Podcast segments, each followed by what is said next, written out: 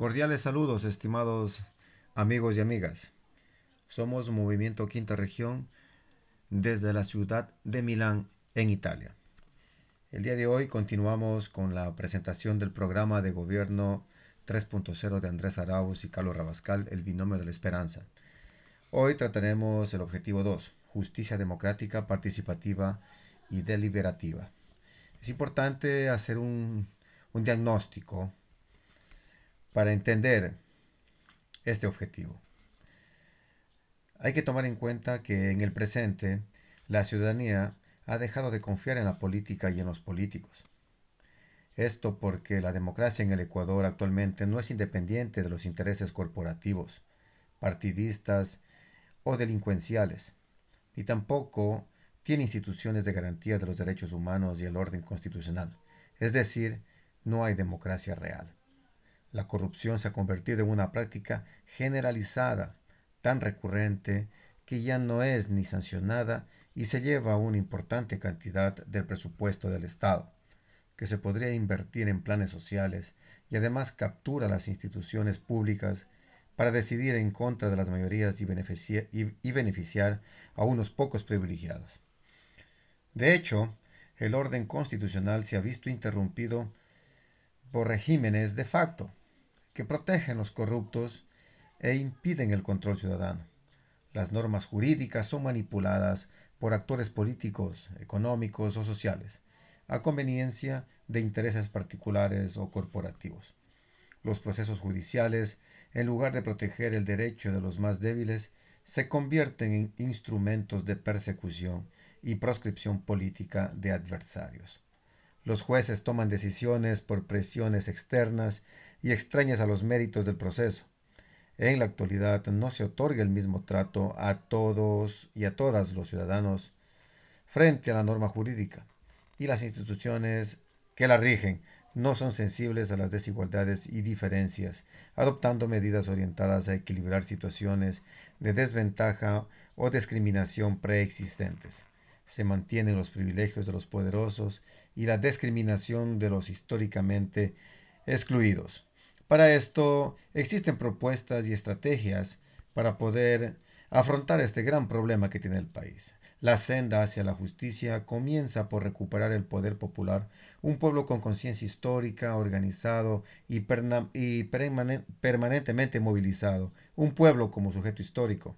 El camino hacia un país más justo sigue por recuperar la confianza y el liderazgo con instituciones políticas a la altura de la, de la ciudadanía, donde prime la participación y la deliberación de los mejores argumentos para el bien común. Para eso es necesaria una limpieza profunda del Estado, sanear las prácticas políticas y extirpar a los pactos oligárquicos y su control de la esfera política. Contra este peligro el Estado debe ser instrumento ciudadano para garantizar la democracia mediante el control constitucional y la implementación efectiva de los derechos de la ciudadanía. En esta orientación, la justicia y la transparencia son bienes públicos prioritarios porque resultan condiciones para, el, para la provisión adecuada y con calidad de otros bienes públicos como la educación, la salud y seguridad social.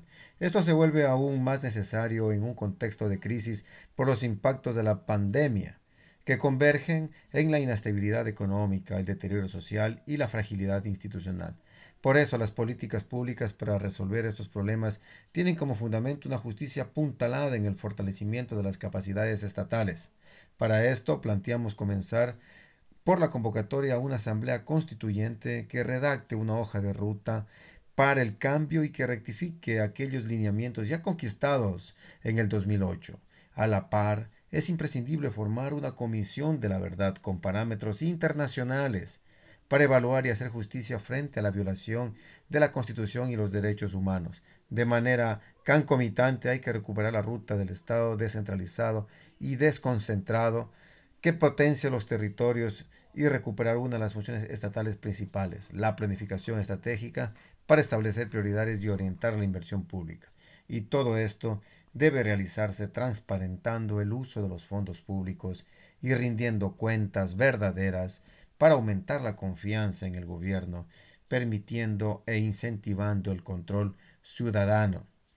Estimados amigos, como pueden escuchar, es imprescindible dar un giro de 360 grados a la gestión pública que en este gobierno, en el gobierno de Lenín Moreno, un gobierno, el gobierno de la traición, prácticamente llevó al país a un debacle social económico sin precedentes en la historia. Es importante recobrar otra vez el rumbo que habíamos iniciado en la década ganada. Es por eso, estimados amigos, estimadas amigas, que los invitamos a que se informen y puedan eh, analizar el programa de gobierno del binomio de la esperanza.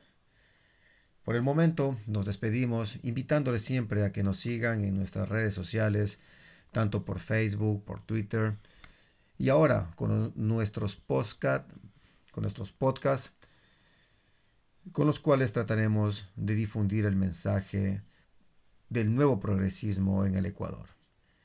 Nos despedimos, estimados amigos y amigas, recordándoles siempre que desde el exterior también hacemos revolución. Somos Movimiento Quinta Región.